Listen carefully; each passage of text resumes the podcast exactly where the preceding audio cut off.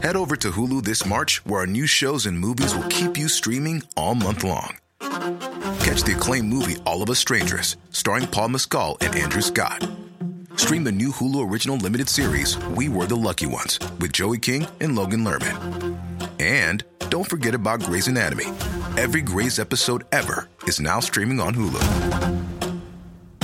So, what are you waiting for? Go stream something new on Hulu.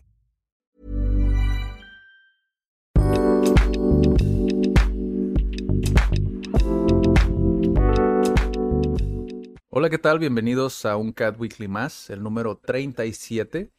En esta ocasión me encuentro con Daniela Barrera. y Adrián Guzmán al micrófono. Hoy vamos a platicar, bueno, antes, previo a, a- a iniciar a grabar, estábamos debatiendo un poquito qué tema podríamos tocar para este Cat Weekly. Eh, y ganaron los negocios en esta ocasión. Ya hemos platicado mucho de desarrollo personal. Hoy quisimos volver otra vez con los negocios.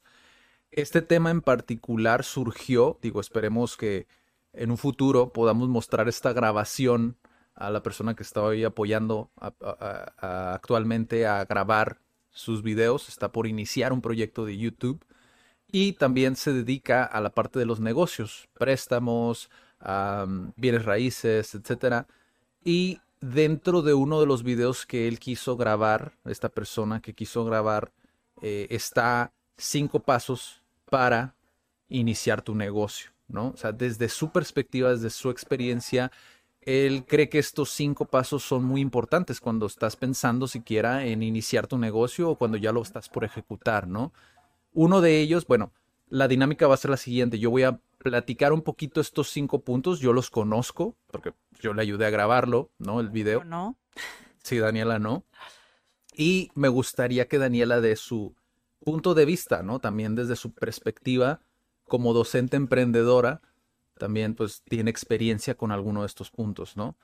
Tú nada más conoces los cinco puntos por encimita, pero no conoces más allá cómo lo estructuró él, ¿no? Entonces vamos a platicar un poquito de esto y también recuerden que en los comentarios pueden compartir su punto de vista, si están de acuerdo, si no están de acuerdo, con la perspectiva de Daniela, con la mía o con la de esta persona, ¿no? Que ya después les recomendaremos el, el video, ¿no? El canal. Un canal, al canal, ya una vez quede listo, ¿no? El primero son las habilidades. Eh, él mencionaba dentro de este video que las habilidades son algo muy, muy importante. Eh, realmente son puntos cortos, el cómo los estructuró. Nosotros los vamos a desarrollar aquí en la perspectiva de cada uno. Pero las habilidades para él, a lo que se refiere básicamente es, ¿tienes las habilidades para ejecutar el negocio? ¿Las quieres aprender o estás dispuesto a aprenderlas? O estás dispuesto o tienes el capital para poder contratar a alguien, ¿no? Básicamente son tres posturas diferentes, ¿no? Yo estoy de acuerdo en este punto, creo que estoy de acuerdo con él, solamente que creo que hace falta más abordar cada una de ellas. En el primer escenario donde tú tienes las habilidades para ejecutar ese negocio, ese emprendimiento, como lo es muchos emprendedores, ven como, ok, soy bueno para esto, voy a llevarlo a cabo, ¿no? En, la siguiente, en el siguiente escenario donde dices, ok, me gusta, me llama la atención esto, por ejemplo, la fotografía, pero no sé cómo tomar fotografías. Estoy dispuesto a aprender, tengo el dinero y el tiempo para aprenderlo.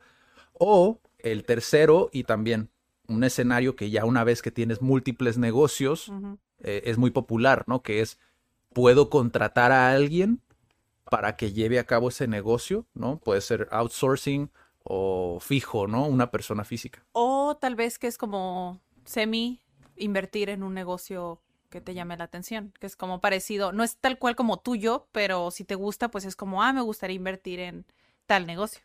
Ya si estás en grandes ligas, yo creo.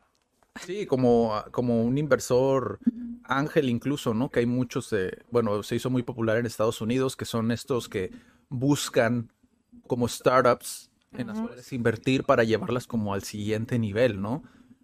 Que sinceramente yo creo que cuando estás por iniciar un negocio, cuando sientes la necesidad de buscar un video que te oriente hacia cómo iniciar un negocio, creo que normalmente te encuentras en las primeras dos posturas, ¿no? En los primeros dos escenarios, Sí, que es Sí, sí, sí. tengo las habilidades, cómo lo llevo a cabo, o estoy dispuesto a aprenderlo, ¿no? La cuestión aquí es cómo lo puedes ejecutar y una vez que dices, ok, tengo esas habilidades, puedo llevarlo a cabo, que es algo que por lo menos en el video que le ayudé a grabar a esta persona, pues no se toca. Nada más se dice como estos escenarios en los que te vas a encontrar, pero cómo lo ejecuto. Aquí creo que hay un problema muchas veces de canales, ¿no? ¿Cómo canalizo esas habilidades hacia este negocio? Porque a veces no sabemos en qué plataforma, si tengo que rentar un local, ¿no? O, si tengo que rentar, compra, em, eh, rentar una página web, ¿no? Todo esto que conlleva el cómo inicio mis redes sociales, o cuál es el paso uno. Tengo que tomarme fotografías, tengo que editar imágenes, tengo que hacer videos como estos. ¿Cuál es el primer paso? Si tú volvieras al paso uno de CAD, ¿qué sería lo primero que tú hicieras diciendo, ok, yo sé dar clases, ¿no? tengo estas habilidades, ¿cuál sería el primer paso? Híjole, hablando de habilidades, remontándome a mi Daniela Inicios emprendedora. O sea, en este, en este ámbito, porque antes, pues, no sé, creo que los que ya tenemos como esta idea de emprender, pues hemos vendido cosas o y medio iniciamos con algo, pero ya como tomarlo seriamente es muy diferente. O sea, porque sí me acuerdo que tú y yo tuvimos una plática donde yo antes vendía accesorios, que ni al caso, o sea, no es mi propósito de vida ni nada, o sea, y tú me acuerdo que tú me preguntaste dónde ves el proyecto y te dije, no, pues en realidad no lo veo en serio, o sea, lo veo como, pues, puede morir y no es como que... Me afecte. Me afecta. O, o que me estoy casando con el proyecto y digo, no, es que lo quiero llevar al máximo nivel. Es como, lo veía como un proyecto alterno y no lo tomé con la seriedad. Tal vez si lo hubiera hecho, pues lo hubiera llevado a otro nivel. Pero en realidad mi propósito no es ese. Pero ya cuando fue el momento en el de decidir emprender en la educación, sí me enfrenté con, para empezar, no tengo dónde dar clases. Por ejemplo, no tengo el espacio. Eh, que en ese entonces, hace cinco años, no sonaba tanto la modalidad online. Si yo estuviera, por ejemplo, si estuviera iniciando ahorita, digo, pues lo hago online. Pero en ese entonces no tenía, pues no sabía ni lo que sé hoy. Y me enfrenté primeramente con eso, ¿no? Es como, no tengo el espacio y tampoco tengo esas habilidades como ni de marketing, eso es otra cosa. No sé cómo marketear mi marca. Sé que soy buena en lo que hago porque le invierto el tiempo, pero no sé cómo llevarlo a que me consuman o me compren. Esa era otra cosa que, esa era otra habilidad que yo no tenía. Sí. Y es como, ok, ya que tienes a alguien enfrente, pues no sabes cómo vender tu proyecto. Que es como me enfrenté con esas tres cosas al principio, que no sé, afortunadamente o desafortunadamente, no sé, las cosas del destino del universo es como, eh, como iniciamos CAT, ustedes tenían esas habilidades. ustedes ya las habían pulido, ya las habían desarrollado y yo no las tenía y fue lo que fui aprendiendo al principio. Sí. Que es lo que me hacía falta. La parte operativa, pues es como yo doy clases, está bien. Pero la parte como que de la venta, la imagen en redes sociales, o sea, lo fui aprendiendo pues poco a poco. Sí. Fíjate que cuando, cuando eres... Eh, porque creo que esa es una de las cosas que nosotros nos topamos al principio, ¿no? Como sí es muy fácil, como, bueno, fácil, ¿no? Porque no para todos es fácil. Eh, la venta cuando tienes a la persona enfrente, porque tienes muchas más herramientas, creo yo, como a tu disposición, ¿no? Como lo es el... El lenguaje corporal es súper importante. Ajá, el lenguaje corporal, la, tonal, la, entonación que tú tienes al momento de hablar, las palabras que eliges para hablar, eso es algo que también he notado que para muchas personas eso es muy importante. ¿Por qué? Porque confían en ti, ¿no? Entre más confianza generes con el nivel de, de lenguaje que utilizas, ¿no? Técnico, por así decirlo, y que hablas sobre el producto orientado al problema que estás resolviendo, porque ese es un error también que cometen muchos. Hablas muchos tecnicismos, la gente no entiende. Pero si tú sabes hablar esos tecnicismos y a la vez transformarlos, a llevarlos a su problema, ahí normalmente es cuando hacen el clic. Ah, ok, esto me sirve para esto. Mm. Físicamente es mucho más simple. Fácil, simple, exacto, esa es la palabra. Es mucho más simple. Cuando es por teléfono es otro mundo, ¿no? Pero hoy nos topamos, cuando iniciamos CAT, nos topamos que a muchas personas ya no les gusta que les marquen, o por lo menos no nos gusta. la gente a la que nosotros nos dirigimos. Sí. No les encanta. Al principio sí, hacíamos muchas llamadas porque todavía estábamos viendo hacia qué, hacia quién nos dirigíamos, ¿no? Ajá. Y en un principio sí, a lo mejor no era el indicado, pero íbamos probando, ¿no? Y en por teléfono nos, nos dimos cuenta que era muy similar, sin embargo ya no tenías lo que era el lenguaje corporal, entonces ya te restaba una, una herramienta, ya la gente no te podía ver a la cara, el mantener esa mirada, ¿no? Y el, el estar platicando con las manos, etcétera, ¿no? Y después descubrimos la herramienta que fue para nosotros clave, que es algo que yo les recomiendo a muchos que van iniciando, que tienen las habilidades en este primer escenario, ¿no? Que tú tienes las habilidades, el volverte bueno vendiendo por texto, WhatsApp, por Messenger, etcétera. Yo recomiendo normalmente más WhatsApp. Sí, ¿no? mucho más WhatsApp. Vas creando como esa base. Conforme a nuestra experiencia. Ah, Supongo que hay personas que les funciona hacerlo por Facebook, por. Messenger. O por llamada, todavía mucho. les llamada. funciona. Sí, depende. Yo, yo cuando doy asesorías en, en- en redes sociales, que exactamente no tiene que ver con redes sociales, tiene que ver con más el cómo o canalizar tus ventas, es decir, los, los canales de comunicación con, con- con- con el usuario. Yo siempre digo, o sea, no por el hecho de que le funcione a otro negocio quiere decir que te va a funcionar a ti, ¿no? En el sentido de Sí, exactamente. si te está funcionando actualmente y estás generando, como puede ser por llamada, adelante, sigue haciéndolo mientras haces transiciones a otros canales. ¿no? a WhatsApp, por ejemplo, o así. Nunca lo hagas así de tajo. Intenta llevarlo como con una transición, o sea, dependiendo del tiempo que necesite el usuario para, para poder, que ahí es más observación, ¿no? Ver qué es lo que te funciona realmente. Sí.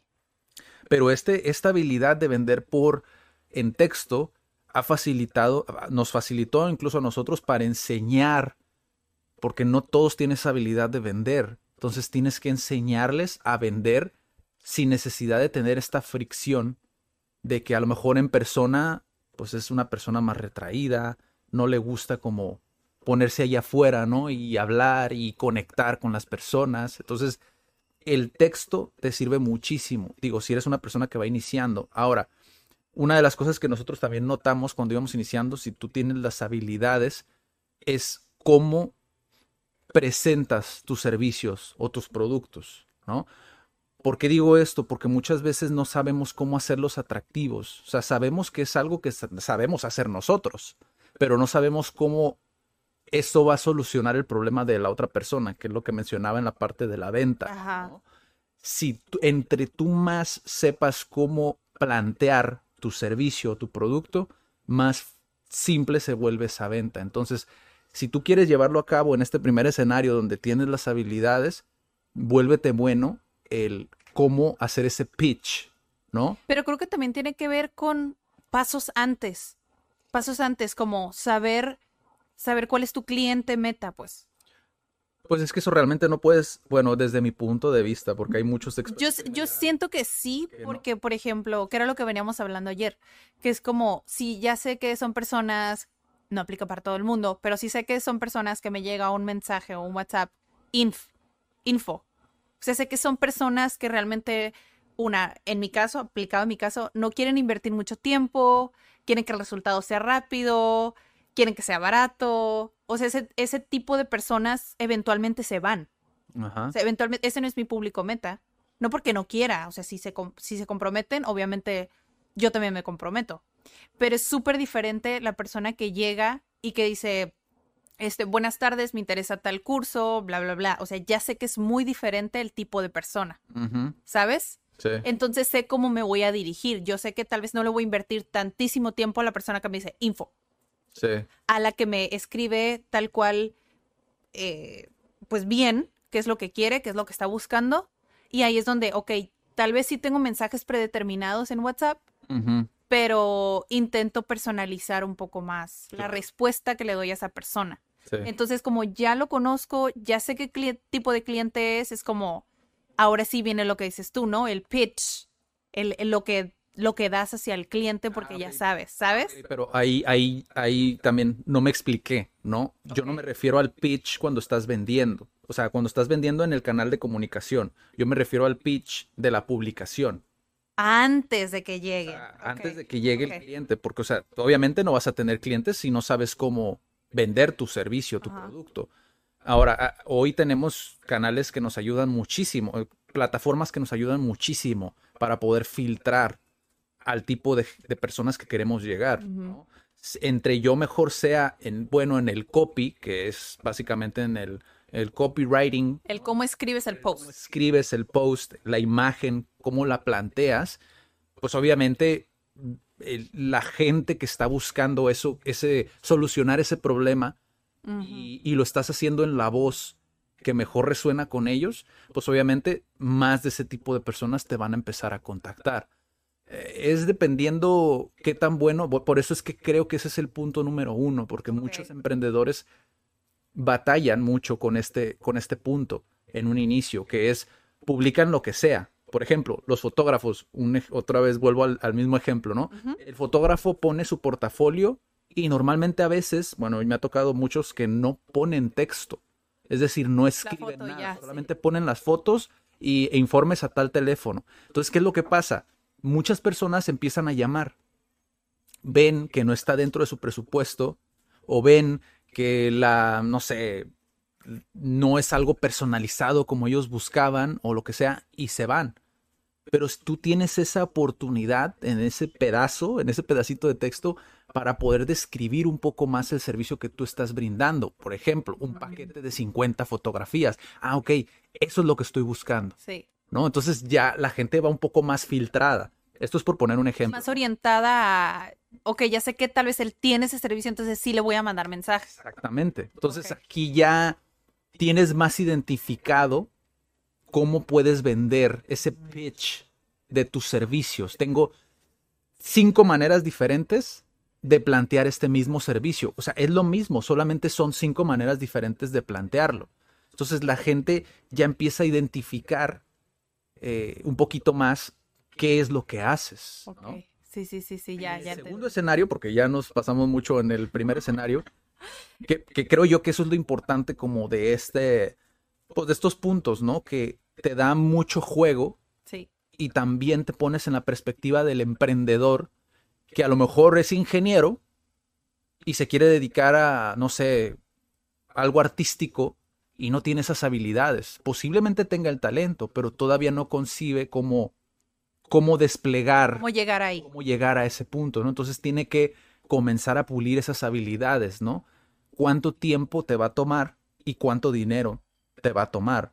O sea, estar dispuesto a hacerlo, ¿no? Que es este punto donde yo, por ejemplo, lo hice para poder, para que CAD de alguna manera creciera, pues tuve que aprender a editar video, porque es, era algo que se veía latente, es decir, teníamos que sacar videos para que la gente conociera qué es lo que estábamos haciendo. Es esta habilidad que tienes que estar dispuesto a aprender. Pero mientras estás aprendiendo, obviamente estás quemando dinero, ¿no? Capital. Sí. Me imagi- te lo juro que me imaginé que mandas el dinero. Sí. Pero no, o sea, sí estás invirtiéndolo porque, bueno, tú y yo lo hemos visto, o sea, invertir en redes sociales no es algo que puedes medir así, oh, sí, me va a traer tantos clientes, o sabes exactamente cuántos clientes te trajo tal video, o sea, es incierto. sí. Entonces, sí vas a invertir dinero porque pues igual te cuesta, no sé, la cámara, el micrófono, tu tiempo, la computadora, no sé, ¿no? sí. O incluso si vas a contratar a alguien, bueno, que ese es el tercer escenario, ¿no? Ajá, sí, ese es el tercer escenario. Pero, por ejemplo, volviendo otra vez al segundo, donde tienes que aprender algo, necesitas aprenderlo. Yo en mi caso, por ejemplo, aprendí a editar video, pero nunca se detuvo el negocio como tal. Ajá, Yo lo iba aprendiendo a la marcha. Entonces, esto es algo que también, si estás solo, creo yo, si estás solo y necesitas aprender esa habilidad que es crítica para poder llevar a cabo el, el negocio, pues sí es un poquito más desafiante Mm, porque tienes que ver, o sea, ese financiamiento del que habla esta persona que hizo el, el video, eh, si tú no tienes ese financiamiento, como pueden ser tus papás, pueden ser tus tíos, tus tías, eh, tus hermanos, tus hermanas. O tu trabajo principal, que es lo que dijiste como el ingeniero, Ajá, eh, tú te estás financiando ese, exacto, que por el momento es hobby, exacto. que pues, se puede convertir en un emprendimiento. Exacto, tu mismo empleo donde estás actualmente, si es que tienes un empleo, porque también está el escenario donde no tengas un empleo, entonces ahí se vuelve más desafiante. Pero no imposible. Tienes que conseguir un empleo, o por lo menos esa es mi perspectiva. Los, los emprendedores de hueso colorado. No, ¿cómo? Quizá digan que no, ¿no? Pero la realidad es que si tú no vives en un lugar donde sea propiedad de tus padres, por ejemplo, o de algún familiar donde no pagues renta, quizá tengas un poco más de flexibilidad, pero no es el caso de todos. Hay muchos emprendedores que ya pagan renta, están trabajando y es más desafiante. ¿Por qué? Por energía, ¿no? O sea, tú llegas en las tardes y a lo mejor no tienes la energía de poner un video en YouTube para aprender y aprender y aprender, ¿no? A lo mejor en el caso de la fotografía, de inscribirte a un taller e ir. Siempre encuentras el tiempo. La cuestión aquí es volviendo a lo mismo, ¿no? Esa fuerza de voluntad, ese compromiso o ese propósito, esa meta, ¿no? Que quieres alcanzar. ¿Y por cuánto tiempo? O sea, no es nada más el dinero, ¿no? Porque el dinero, o sea, creo que como sea se consigue, un préstamo, lo que tú quieras, pero el tiempo que le vas a dedicar para llegar ahí, a veces muchos se dan por vencidos ahí. Sí, sí, la, la verdad, la verdad es que a mí me ha tocado, incluso con la persona con la que apoyé a grabar el video, la razón por la que tomé ese proyecto fue porque, uno, me interesa mucho estos temas. Creo que es algo de lo que hace falta más contenido en español, mm. que sea divulgativo como tal, es decir, que te enseñe, ¿no? Cómo puedes mejorar con herramientas reales, porque muchas veces, digo, estos videos todos los hemos visto donde te dicen, ah, ¿quieres lograr eh, libertad financiera? Compra una propiedad, pon cuatro apartamentos y es como, muchos ni siquiera están en ese nivel. Ajá. ¿Sabes? Porque todavía ni siquiera saben cómo ahorrar, cómo utilizar el banco. Sí, incluso aunque tuvieran el dinero, ¿no? Ok, saques un préstamo en el banco, te compras el terreno, construyes los apartamentos, pon que te está generando, pero si no tienes esa ah, educación financiera, pues te vas a acabar el dinero, o sea, no vas a poder pagar al banco, o vas a terminar más encharcado. Sí, creo que muchos emprendedores incluso se encuentran dentro de este segundo escenario, que es como, me interesa mucho eso, llegar a ese punto. ¿Cómo puedo aprender esas habilidades? ¿No? Por eso es que existen incluso tantas plataformas como, por ejemplo, Platzi, o sea, tienen mucha demanda porque hay muchas personas que están aprendiendo programación, que están, o sea, están aprendiendo cada vez más cosas porque quieren dedicarse a eso, ¿no? Sí. E, y, y, bueno, ese es el segundo escenario, ¿no? Digo, también para no ahondar mucho en el tema, igual si les interesa saber más. Aún estamos en el primer punto. Sí, igual si les interesa más conocer sobre posibilidades, ¿no? Como pueden ser plataformas para poder aprender, que nosotros hemos utilizado, eh, dependiendo obviamente a qué quieren, qué, qué, es lo que quieren hacer, ¿no? Porque también digo, si, si tú dices, ¿sabes qué? Pues quiero ser doctor, pues obviamente es una formación un poquito más extensa, ¿no? Y más, sí, sí. más este, no es como el ejemplo que puse, ¿no? De fotografía, que puede llegar a ser un poco más inmediato, ¿no? Una habilidad en, en un corto periodo de tiempo, si es que tienes a lo mejor el talento, de muchas cuestiones, ¿no? El compromiso, etcétera, etcétera, ¿no? Y el tercer escenario dentro de este primer punto que son las habilidades es, ok, no tengo las habilidades, ¿puedo contratar a alguien? Desde mi perspectiva es algo que conlleva más, ahí discrepo un, un poco de los puntos que planteó esta persona que le apoyé a hacer el video, donde él mencionaba que pues solamente es el financiamiento o el hecho de pagar un sueldo, tienes el capital, pero para mi perspectiva no solamente es el capital, es también la energía, porque tienes que ayudar y más bien tienes que enseñar a esta persona cómo es que, cómo entrar en ese circuito que tú has formado, ¿no? Si es que has formado uno, porque si no lo has formado, desde mi perspectiva, tienes que aprender por lo menos lo mínimo, ¿no? Justo ayer estaba platicando un poquito sobre esto con una conocida y a veces desde, tengo meses ya como saturada, se puede decir, o sea, ya, ya llegué a mi límite. Entonces yo decía, pues es que sí necesito como saber qué paso sigue. Entonces, no, pero es que, ¿qué es lo que necesitas? No, pues yo creo que necesitas este, más maestros o necesitas un asistente o alguien que ya este, se ocupe de administrar a los maestros y así, ¿no? Pero, o sea, en realidad es como, no está tan fácil. No. O sea, aunque tengas el capital, en mi opinión, no está tan fácil. O sea, incluso antes de la pandemia, no sé si ya lo hemos platicado en, en algún episodio. O sea, que antes de la pandemia decíamos, es que nos gustaría tener a alguien que nos apoye en recepción, ¿no? O sea, que les apoye a darles información, eh, que les diga este, todas las cosas de los cursos, que les ayude a inscribirse, bla, bla, bla, ¿no? En eso habíamos quedado antes de la pandemia. Entonces, yo estaba terminando de leer El Ejecutivo Eficaz de Peter Drucker. Y ahí me dijo como, ¿qué estás haciendo?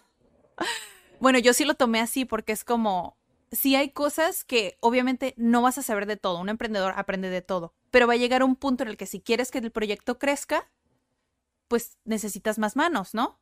Es como, ok, pero si tengo un propósito y soy algo exigente con mi proyecto, no estoy diciendo que estoy casada con mi proyecto, sino si soy exigente en el que, por ejemplo, si es importante para mí que la información le llegue a tiempo a la persona, que le den la opción que necesitan, es como, necesito a alguien que, que esté haciendo lo mismo que yo.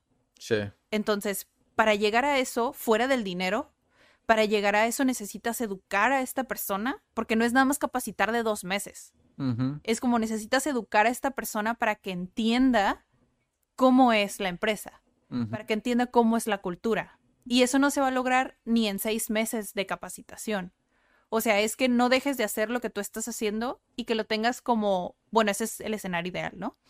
Que lo tengas como un asistente Que, es- que te vayas como duplica, que se vaya duplicando esa habilidad que tú tienes con esa persona.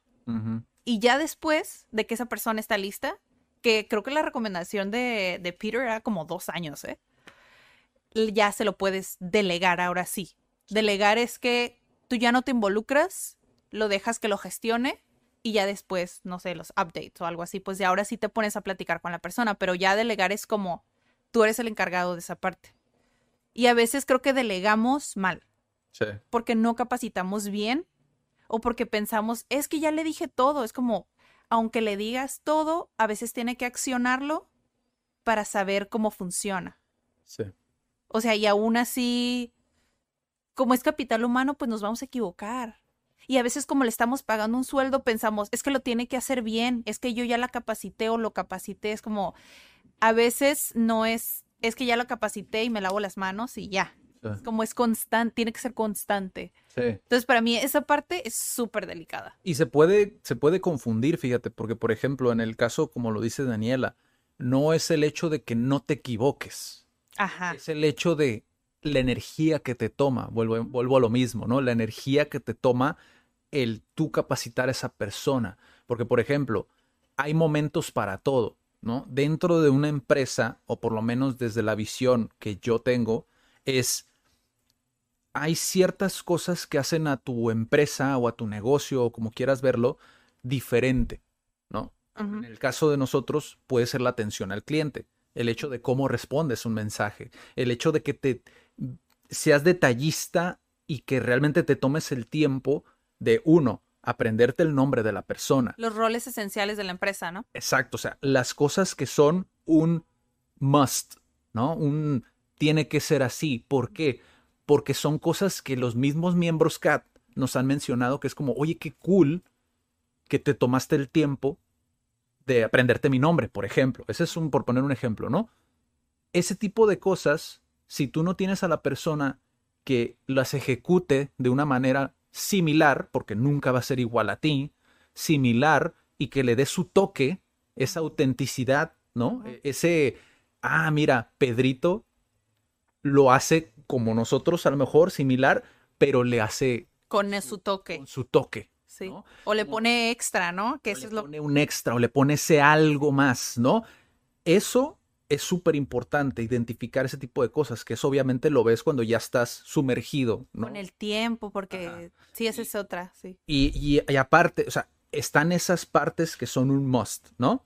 Y están otras otras partes donde a lo mejor ya es ejecutar a lo mejor el servicio, que eso a lo mejor es donde puedes delegar más rápido. ¿Por qué? Porque como enseguida es un profesional que lo hace y listo. La cuestión es que las empresas muchas veces no se dan cuenta de esto. Incluso Seth Godin, para los que no lo conocen, el autor de La Vaca Púrpura, él menciona en una entrevista que yo vi hace, hace ya tiempo de los linchpins, ¿no? Los linchpins son esos empleados o partes de la empresa que son muy importantes porque o sea, desempeñan un rol, sí, pero le meten ese otro algo, ¿no? Ese extra. Ese extra que los hace, los hace, eh, ¿cómo se dice?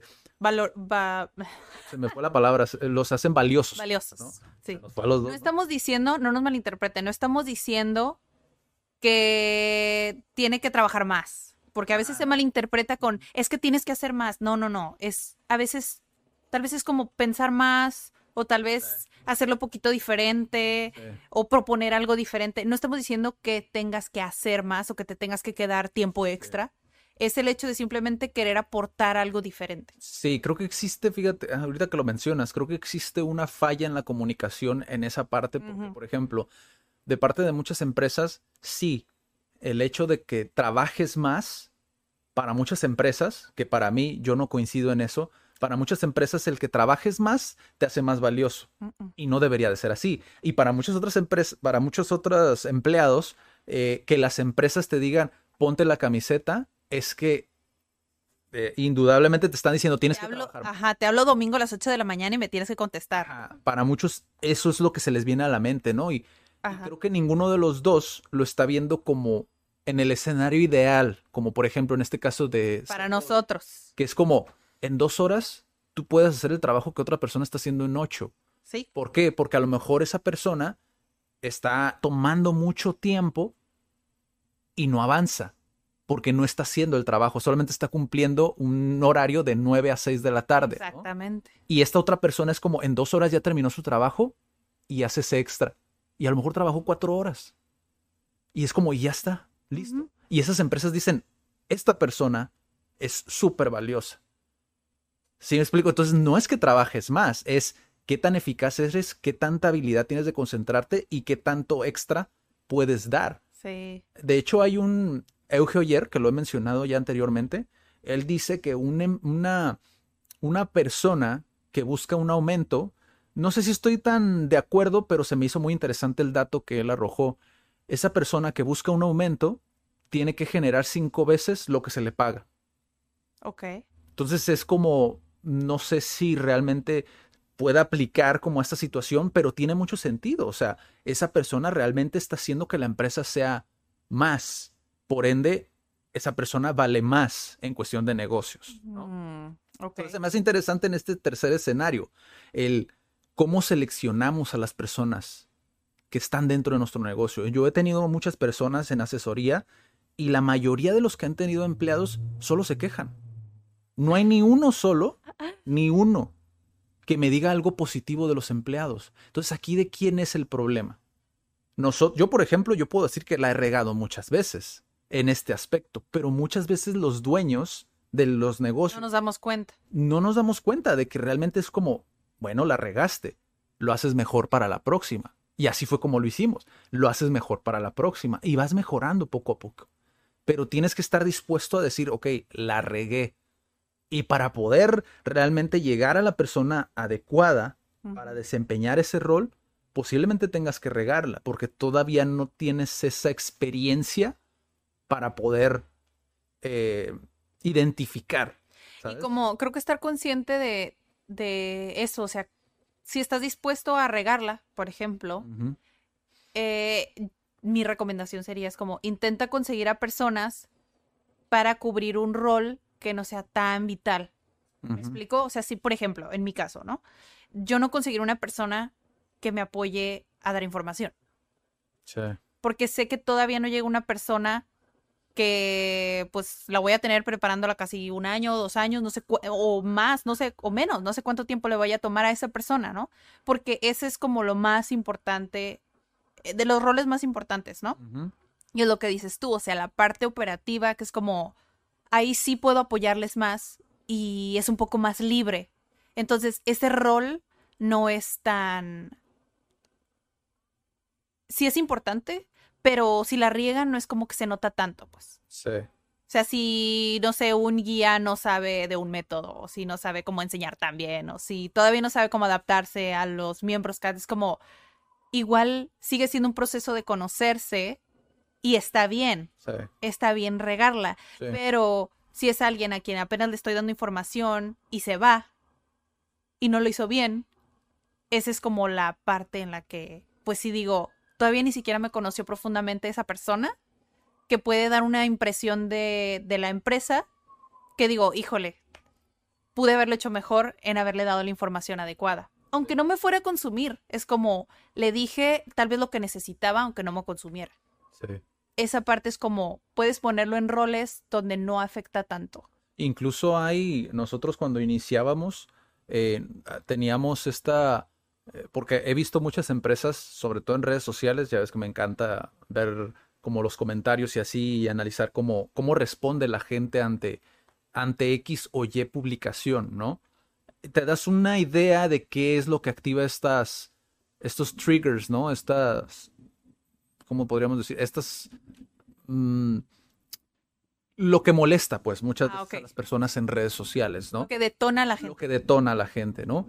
Y, y me ha tocado ver muchas empresas que responden a comentarios de hate con sarcasmo o con ironía, ¿no? Nosotros al principio, cuando recién iniciamos, porque posiblemente también les pase esto, si es que contratan a alguien, tener cuidado con eso, con un community manager, por ejemplo, es igual de importante. Sí, la cara no. de tu empresa, o sea, son, son quienes están Te están filtrando a las personas. Exacto, ¿no? ¿Cómo comentar, cómo responder a esos comentarios, ¿no? Nosotros al principio nos tomábamos el tiempo de intentar hacerlo de una manera que no hubiera esa fricción innecesaria con la persona, porque realmente cuando nos sentimos atacados por una persona que pone un me divierte, que ya lo hemos platicado en otros Cat Weeklies, o que comentan algo sarcástico, ¿no? Sobre X o Y cosa, realmente lo que tú tienes que hacer ahí es aliviar esa fricción. Hay muchas empresas que lo hacen muy bien, pero sí hay que tomarse ese tiempo, sobre todo porque en redes sociales me ha tocado tener a personas que dicen, no, es que eso no me importa, eso no me interesa, mi producto habla por sí solo. Es como, no, es que sí deben interesarte, porque Sí. por algo lo están haciendo. Nosotros, contadas ocasiones, realmente hemos tenido una fricción en redes sociales y eso ya es hablar bastante Sí. pero es gracias a que intentamos de alguna manera que no crezca, intentar cortar esa raíz, haciendo que esa persona a lo mejor baje esa fricción en el momento indicado. Porque si tú contestas con más sarcasmo, después se hace más grande y más grande y más grande. Ahora, puede ser la estrategia de tu empresa, quién sabe, o de tu marca, el causar polémica. Desde mi perspectiva, yo No es lo ideal, creo. no lo... Si es un negocio serio como tal, Sí. creo que no, no es la manera a lo mejor más adecuada. Los que creen, no hay mala prensa. Exacto, no hay mala publicidad, ¿no? Como dice. Pero sí, o sea, el, si estás pensando en contratar a alguien, a lo mejor escalamos a un punto más allá, pero igual es algo importante también para nosotros Sí. el transmitirlo, ¿no? El segundo punto, igual dime tú qué opinas de esto, ¿no? Tu negocio debe estar cerca de ti o lejos. Literally, L- Literalmente, este es, el, seg- literalmente. este es el segundo punto. Híjole. ¿Recomiendas tú que tu negocio esté cerca de ti? Se desenvuelva cerca de ti, que opere cerca de ti, cerca de donde vives o lejos de donde vives. Tiene una razón, tiene una razón el por qué lo plantea así, Sí. ¿no? Pero igual me gustaría De buenas a primeras te digo, no importa. No importa si está lejos o cerca, ¿sabes? Pero depende de dónde vives.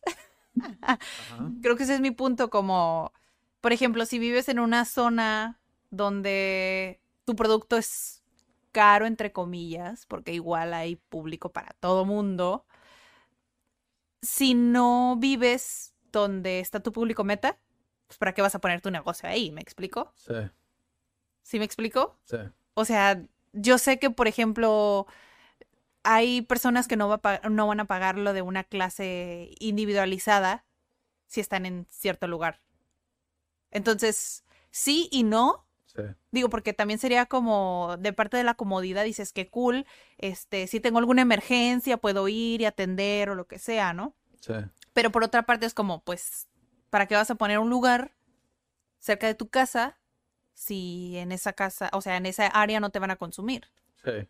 No sé exactamente por qué, este, es este punto, ¿no? Pero ese es como mi, mi, mi, Pero eso es lo mi reflexión, que es como te digo, de buenas a primeras, digo, pues, pues no importa, ¿no? O sea, si es por la comodidad, es como te puedes levantar temprano y llegar temprano, o sea. Ujú. Pero si es por el lado en el que no estás en el área donde realmente está tu público, pues obviamente no lo vas a poner cerca de tu casa. Sí. Para mí, para mí.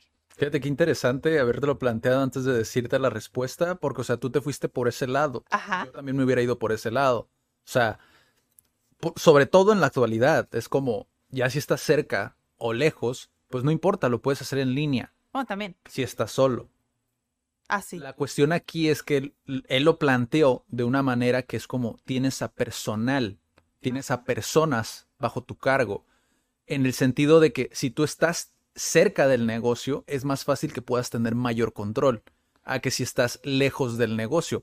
Tiene mucho sentido porque, por ejemplo, tú estarías dispuesto a contratar a un guía Ajá. en Japón Pues sí. si todavía no lo conoces. Mm, O sea, si, si por ejemplo, lo has, si no lo has experimentado o lo has probado, estarías dispuesto a contratar un guía en Japón. Ahora eso multiplícalo por un guía en cada país. Tienes que ver cómo se desenvuelven. Desde mi yo perspectiva. depende de tu objetivo. Ajá, O sea, para mí sería como pues, obvio, es como ya es exacto. CAD Japón. Sí. ¿Me explico? Es No importa que no esté ahí, porque ahorita ya me di cuenta que antes sí tenemos la, moda- la modalidad en línea, pero creo que ya todos se dieron cuenta y miembros también que se negaban a la parte en línea, que es como, es casi lo mismo, incluso tiene más beneficios el hecho que lo puedas hacer en línea. Sí. No te tienes que ir hasta Japón para tener, por ejemplo, en caso que tuviéramos a alguien encargado en Japón, no tengo que viajar a Japón para reunirme con esa persona. Mm. Puede ser igual de efectivo y reduces un montón de gastos el hecho de que lo puedas hacer a distancia. Ya. ¿Por qué no hacerlo si tienes esa herramienta? Aunque sí puede llegar a ser desafiante. Depende del negocio. Creo que tiene mucho que ver el, la cultura también de la empresa. O sea, el, por ejemplo, yo siempre lo he dicho, el contenido que tú creas. Dentro de tus redes sociales, dentro de las redes sociales de tu negocio, el- la relación que tienes incluso con tu comunidad, ¿no? Dentro de, ayudan mucho como a, no importa si esa persona, ese guía o esa persona que vas a contratar está en Japón, está en China o donde sea. ¿Por qué? Porque esa persona, si realmente le interesa estar contigo y ser parte de, va a consumir ese contenido Ajá. y va a resonar con ese contenido. Y tú, pues, obviamente te vas a dar cuenta si esa persona, si prestas atención, obviamente, que es el caso que muchas veces no se hace, prestas atención a esa persona a ciertos detalles que menciona al momento de tener una conversación en una entrevista o en lo que sea, te vas a dar cuenta si realmente es la persona indicada. Ahora, hay ciertas cuestiones que a lo mejor pueden llevarte por a pensar lo que menciona esta persona, ¿no? Que es los empleados, cuando ya tienes esa experiencia con negocios, te das cuenta que muchos empleados que a lo mejor no te tomaste el tiempo de conocer, pues obviamente toman dinero que no es suyo, no atienden a la clientela de la manera que a ti te encantaría que lo hicieran y muchos otros detalles, ¿no? Como la holgazanería, etcétera, etcétera, etcétera, que es el punto al que se refiere. Él recomienda más que tu negocio, que estar presente en el negocio. Ok, a eso se refiere. Ajá. Estar presente en el negocio porque de esa manera tienes mayor control. O eso es lo que nos gustaría creer. Pues sí, puedes estar ahí mismo y aún así van a encontrar las maneras si realmente Exactamente. no tuviste un buen filtro en la selección de personal o no te tomaste el tiempo de conocer a alguien. Puedes estar ahí presente y aún así te van a robar. Sí. Hay una manera de filtrar a las personas que yo leí en el libro de Titanes de Tim Ferriss, de un empresario eh, que explica la manera en la que él contrata a personas a larga distancia. Mm. Igual se los comparto. Yo personalmente sí lo aplico, no solamente para, para ver posibles eh, guías o para otros negocios, sino también para colaboraciones. Te das cuenta muchas veces si realmente a una persona le interesa colaborar o solamente lo hace por cumplir esa agenda, ¿no? Y es que, o lo que dice este empresario es que él cuando va a contratar a alguien, les pide como que redacten algo por correo electrónico, ¿no? Puede ser a lo mejor el por qué quieren ser parte de la empresa. Y cuando mandan las personas su respuesta, él se da cuenta realmente si son personas que se tomaron el tiempo. ¿Cómo lo hace? ¿No? Porque esto es lo interesante. ¿Cómo lo hace él? Checa si tienen, perdón, checan si tienen errores ortográficos, cómo redactaron la carta, la, la sustancia, qué es lo que están diciendo. ¿Por qué hace esto? Básicamente porque él dice, ¿no? Actualmente no tenemos una, una excusa para escribir mal, porque tenemos Word, tenemos el corrector incluso dentro del mismo correo electrónico. Tenemos muchas maneras de ver si estamos escribiendo correctamente. La redacción, sí, te puedes equivocar, no pasa nada. Pero todo lo que tiene que ver con ortografía como tal, tú no tienes una excusa. ¿Por qué? Porque eso implica que la persona lo escribió, lo leyó y lo corrigió. ¿No? Entonces dice, eso, eso demuestra el nivel de compromiso que esa persona tiene mm. con la empresa. Aparte de la sustancia, porque eso ya es otra cosa. Sí, ya es extra, ¿no? Ajá, pero él lo que se enfoca mucho es en eso. ¿Cómo escriben para saber si realmente se tomaron el tiempo de leerlo dos o tres veces y corregirlo? Entonces, mm. a mí se me hizo muy interesante la manera en la que lo hace porque es verdad. O sea, hay muchas personas que ni siquiera se toman el tiempo de ver si lo escribieron bien. Si no lo If you thought the only way to get a more defined jawline with natural-looking results was through surgery, think again. Juvederm Volux XC is a non-surgical injectable gel filler that improves moderate to severe loss of jawline definition and can help you achieve natural-looking results with little downtime. Even better, this improved definition lasts up to one year with optimal treatment. No maintenance required. Improve jawline definition for a smooth, sculpted look with Juvederm Volux XC. For important safety information and to find a licensed specialist, visit juvederm.com. That's J U V E D E R M.com. Not for people with severe allergic reactions, allergies to lidocaine, or the proteins used in Juvederm. Common side effects include injection site redness, swelling, pain, tenderness, firmness, lumps, bumps, bruising, discoloration, or itching. There's a risk of unintentional injection into a blood vessel, which can cause vision abnormalities, blindness, stroke, temporary scabs, or scarring. Talk to a licensed specialist specialist to find out if it's right for you. Millions of people have lost weight with personalized plans from Noom, like Evan, who can't stand salads and still lost 50 pounds. Salads, generally, for most people, are the easy button, right? For me, that wasn't an option. I never really was a salad guy. That's just not who I am. But Noom worked for me. Get your personalized plan today at Noom.com. Real Noom user compensated to provide their story. In four weeks, the typical Noom user can expect to lose one to two pounds per week. Individual results may vary. Escribiste en Word, cópialo y pégalo en Word. Ve si realmente faltan acentos, faltan a lo mejor comas, puntos, porque Word también te ayuda a eso. Entonces se me hizo muy interesante, igual se los paso ahí si quieren hacerlo. Yo honestamente no, si te tomas el tiempo realmente de conocer a la persona, y realmente de no ignorar esas banderitas rojas, de decir, ¿sabes qué? No, no creo que vaya a llegar a mucho, eh, pues obviamente puedes tener una relación sana con un colaborador al otro lado del mundo. Sí. Yo sí creo que puede llegar a eso. De hecho, hay muchas empresas, como lo acabo de mencionar, hay empresas que ni siquiera el, el CEO, es decir, el director, ni siquiera conoce A, a, a, los que están al otro lado del mundo. Exactamente. Para mí, desde mi punto de vista, tiene un límite, ¿no? Sí, pues sí, depende de cuántos, eh, de cuántos empleados es la empresa, o sea, depende de muchas cosas, creo yo. Exactamente. Ahora, el punto número tres, para no extendernos muchísimo, es, ¿tú qué opinas de esto? A ver. Solamente utilizar, vas iniciando tu negocio, ¿no? Solamente vas a utilizar el 20% de tu capital. ¿Tú qué opinas de eso? El 80% lo vas a poner en una cuenta de banco de ahorros, no lo vas a tocar. O sea, solamente vas a utilizar el 20%. ¿Tú qué opinas de estas ideas, no? Porque, o sea, es muy generalizado. Algunos dicen el 20%, otros dicen el 30%, otros dicen el 40%, otros dicen incluso menos. ¿Tú qué opinas de eso? No sé. Mm.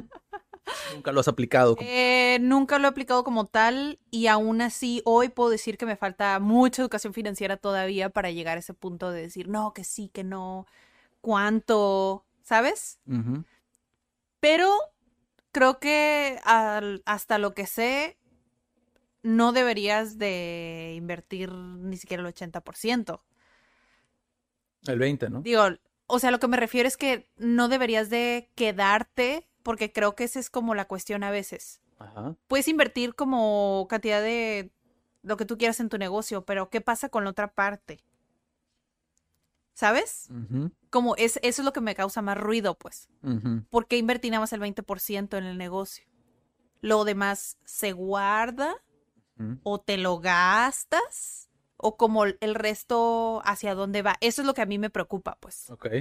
Porque hay muchos, yo sé que hay muchos negocios que es como, no, es que yo le tengo que sacar, o no, es que yo me tengo que pagar lo que a mí me corresponde, ¿no? Que es como, eh, no sé, Te falta información. me falta información, pero aún así me causa conflicto el decir, ah, pues es que, por ejemplo, ¿no? Entraron 20 mil pesos del negocio, pago este, mis gastos, la oficina, no sé. Y me quedaron 10. Ok. Me voy a fregar los 10. ¿Sabes? Sí, Que es como, eso es lo que a mí me da miedo. sí. Que es como, Pasa, ¿eh? Pasa mucho eso también. es como, o, o más, ¿no? Es que, ¿sabes que me está generando 50? Sí. pagué ya todos mis gastos, hasta está incluido mi sueldo y me quedaron 20. Es como, ¿qué vas a hacer con esos 20? Aunque ya hayas invertido, ¿sabes? Una parte, aunque ya hayas tomado un porcentaje para invertir en el negocio, te queda este restante de ya pagaste todos los gastos, incluso está ahí tu sueldo, también te vas a gastar eso que te sobró, ¿sabes? Sí. Que es como, eso es lo que a veces me da miedo, que siento que pasa mucho Sí. que a veces no saben por qué fracasó el negocio. Que siento que es por eso, pues. Que dicen, es que nos está yendo súper bien. Pues si todo te lo gastas, ¿cómo vas a reinvertir? Sí, hay un, hay un, hay una enseñanza que a mí me marcó mucho de Jim Rohn, ¿no? Que es cuida, o sea, cosecha, ¿no? En las temporadas donde puedes cosechar, pero siempre cuida el invierno, porque el invierno es, son estas etapas donde, pues obviamente el negocio puede no fructiferar, o sea, puede no ser este fructífero, ¿no? Puede que no esté eh, generando lo mismo que generó en todo el año. Y como no te preparaste todo el año para poder resistir esas, esas épocas, ajá, ajá, Guardado de emergencia. Pandemia. Sí. ¿no? O sea, Que hoy se puede llamar pandemia. En otra época se puede llamar crisis, que fue en el 2008, creo. Ajá, exactamente. O sea, se puede llamar que la vesícula, se puede llamar que me quebré el pie. No sé. O sea, El invierno tiene muchas formas, que es a lo que se refiere Jim Brown. Muchas personas lo toman literal, ¿no? Sí. Porque hay muchos modelos de negocio, muchos negocios más bien, que funcionan donde, ah, no sé, enero estuvo bien mal. ajá. Ese es tu invierno. es- ¿no? Me exactamente. quebré el pie. Ok, ese lapso donde te vas a recuperar, ese es tu invierno. A lo mejor porque tu negocio significa que necesitas tu físico para poder llevar a cabo, ¿no? Entonces, ese tipo de cosas son lo que significa el invierno. Ahora, ahí te va más información sobre este punto. Ok.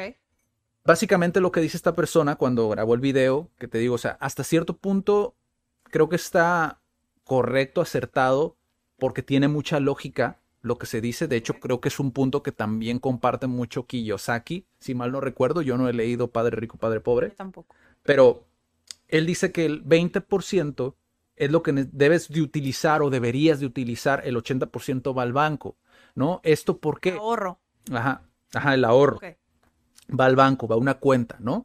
¿Por qué? Porque ese 20%, si ese 20% no genera, tienes el 80% ahí, a lo mejor para probar otro negocio o a lo mejor para dar esa última oportunidad, ¿no? Esa última oportunidad a ese negocio, porque a lo mejor fue un caso excepcional donde tuviste que invertir ese 20%, pero tú estás seguro, tienes esa intuición de que puede funcionar, ¿no? a veces nos queremos engañar, pero ese ya es otro, es otro tema, ¿no? Pero lo interesante aquí es que ese 80% de alguna manera funciona como tu safety net. No lo dice así, pero es básicamente a lo que se refiere, que nosotros en CAT por lo menos lo hemos platicado desde el principio. Ese safety net que va a ser como, sí, como tu red de apoyo Sí, tu red de en un apoyo. escenario donde, volvemos a lo mismo, llega el invierno y tienes que, ok, no me preocupo.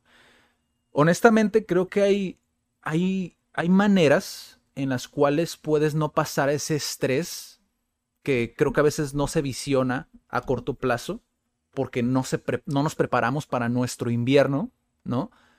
Donde a lo mejor sí, a lo mejor lo hubieras llevado de una manera más ordenada, donde hubieras tenido más la, esta, hubieras desarrollado más el hábito de ahorro, ¿no? No hubieras tenido este estrés durante la pandemia, porque hubo muchas personas que no solo que quebraron su negocio, sino que pasaron por un estrés que les quitó incluso a lo mejor años de vida por el no haberse preparado y haber tenido este hábito de ahorrar. Y hay muchos, incluso figuras importantes eh, en, en, pues en México, que he visto algunos en podcast, que dicen como, pues es que ya no me la acababa. O sea, durante la pandemia, porque, o sea, no hay shows, no hay presentaciones, no hay obras de teatro, no hay trabajo, ¿no? Entre comillas, no hay, nada. Entonces, ¿qué voy a hacer? Y es, tenemos que pasar estas, estas circunstancias para aprender, e incluso hay muchos que ni siquiera aprendieron. Sí. Y vuelven a cometer ese mismo error, ¿no? Y que es como, oye, pero acabas de pasar todo un año y fracción. Y todavía. Y todavía no ves lo importante que es, pues. El ahorro, el tener gastos esbeltos. Y ya después te preocupas por invertir. Yo creo que esa es de las, de las cosas. Desconozco mucho del tema todavía, ¿no? Pero creo que es una de las razones principales por las que los negocios quiebran. Sí. O sea, no. Pues sí, es que es mala administración. Sí. Entonces, e, este punto creo que a mí a veces se me hace risorio que exista tanto como el, ah, solo gastes el 15, el 20, el 30, el 40, porque mucha gente ni siquiera sabe cómo, cómo funciona el ahorro. Como es algo que, que no, pues obviamente no tienes esa, esa retribución, ¿sabes? Como instantánea. El ahorro es para, obviamente su nombre lo dice, para a largo plazo, ¿no? Mediano, largo Para no gastar. Para no gastar, para poder, mm, de alguna manera, ya si lo quieres ver a un futuro, como poder decir, ok, estoy holgado, voy a tomar de ese un porcentaje y lo voy a invertir. No me afecta porque es algo que yo ya tenía o ya tengo ese colchón, ese safety net, ¿no? Ya ahí ya puedes pensar en técnicas, pero aquí lo importante es más tener ese propósito claro. Quiero tenerlo porque sé lo que conlleva operar mi negocio, lo que conlleva a lo mejor una emergencia médica, ¿no? Como puede ser el caso, y lo que conlleva el estrés de vivir mes con mes. O sea, yo en un principio, honestamente, y esa experiencia me marcó, yo en un principio, al emprender, yo viví eso. Entonces es algo que dices tú, ¿qué necesidad tengo yo de vivir esto? Porque otras personas me dicen, no pasa nada, gástatelo. O sea, ¿qué necesidad? Y como yo... Es que tienes que disfrutarlo, trabajas mucho. Ah, exacto. Y, y después, cuando hay problemas de, no sé, un meltdown, ¿no? Como puede ser el 2008, que hay un, que el sistema... Económica, sí. Una crisis económica. Es, esas personas son las que normalmente dicen, híjole, me está yendo de la fe. Híjole, hubiera, ¿no? Hubiera ahorrado más, hubiera hecho esto, ¿no? Entonces es como, no te dejes llevar, porque creo que la presión social que tienen nuestros familiares o nuestros amigos sobre nosotros al momento, de, al momento, de, tomar esas decisiones de no, voy a ahorrarlo porque yo sé que mi negocio puede que el día de mañana estoy consciente que en dos meses es un mes que va a la baja, ¿no? Entonces, ¿por qué no prepararte? ¿No? Pues es que no existe esa cultura, o sea, ya he hablado mucho en muchos episodios que hay muchas cosas que mejorar de la educación. Y sí, cuando empecé a emprender dije, también, o sea, llegué a, pensar que destruir el sistema educativo, pero es como, porque fue como un, o sea, después de leer Escuelas Creativas de Sir Ken Robinson, dije, o sea, está, pero para llorar, o sea, en todo el mundo, ¿eh? O sea, no, no, no nada más porque son países primermundistas, no existe la mala educación. O sea, existen muchas cosas que no es porque seamos malas personas, simplemente a veces desconocemos que necesitamos eso, pues. La inteligencia emocional, la educación financiera, esas dos cosas para mí es algo que en el sistema todavía falta. Ok. Te enseñan matemáticas, te enseñan a dividir, te enseñan a restar, a multiplicar, a sacar porcentajes, pero no, creo que no te enseñan a aplicarlo a la vida. Que es como, pues si quieres invertir o si quieres ahorrar, pues esto te va a servir de, al- de alguna manera, ¿no? Sí, O sea, siento que hace falta esa practicidad en la educación, sí. que viene desde, lo puedes enseñar desde, desde chiquitos. Es como si no te enseñaron eso, cuando estés grande vas a batallar mucho. Sí, Son patrones que podemos cambiar y que podemos heredar. claro. Pero si ya llegas a un punto en el que eres adulto y estás escuchando o viendo esto, hay muchos libros que te pueden ayudar. Sí, O videos, hay videos bien cool. No sé el canal, pero a mi hermano le gusta ver y a mi cuñado también. Eh, es de educación financiera, pero es un youtuber. Ya después este, los busco y se los recomiendo. He visto poquitos videos, pero te explica cosas como pues los impuestos, cómo ahorrar, más o menos ese tipo de cosas. ¿es de aquí de México? Sí, es de México. Órale, no sabía. Sí. Así es, sí lo busqué antes de la edición. Les va a aparecer en algún punto. Pero sí, o sea, sé que sí hay muchas herramientas hoy Sí, para poder hacerlo, pues. Y si son papás, que empiecen a hacerlo pues con sus hijos. Siempre recomiendo lo mismo porque para mí la educación empieza desde cero años. sí. Ahora, el punto número cuatro va de la mano con esto, ¿no? Con todo esto que hemos mencionado, que es el tiempo, ¿no? ¿Cuánto tiempo tengo que darle a mi negocio para que empiece a ser algo remunerable? Desde mi perspectiva, bueno, lo que menciona, bueno, primero dime tú, de- desde tu perspectiva, si tuvieras que iniciar CAT, ¿cuánto tiempo le darías de vida para que empiece a ser algo remunerable? Híjole, no sé. Es que aunque no, creo yo que aunque no fuera remunerable, lo seguiría haciendo. ¿Sabes? sí. O sea, no, no, no sé. Escucho a muchos que dicen, no, ¿cómo lo vas a hacer? ¿Cómo vas, cómo vas a regalar tu trabajo? Es que no, es distinto a como lo veo, es como yo simplemente soy el puente entre tú y el conocimiento. O sea, yo nada más te ayudo a que, porque, o sea, todo lo que les enseño, entre comillas, lo pueden encontrar en internet o en YouTube. O a veces yo subo videos y también aprendes conmigo en YouTube, pero es como, pues si yo te puedo guiar poquito a poquito con lo que he visto con otros alumnos. O sea, no se vive del amor al arte. de hecho creo que fue ayer que, que compartí una, una story. O sea, yo te lo juro que sí, a veces llega un punto en el que, porque mis clases son tal cual.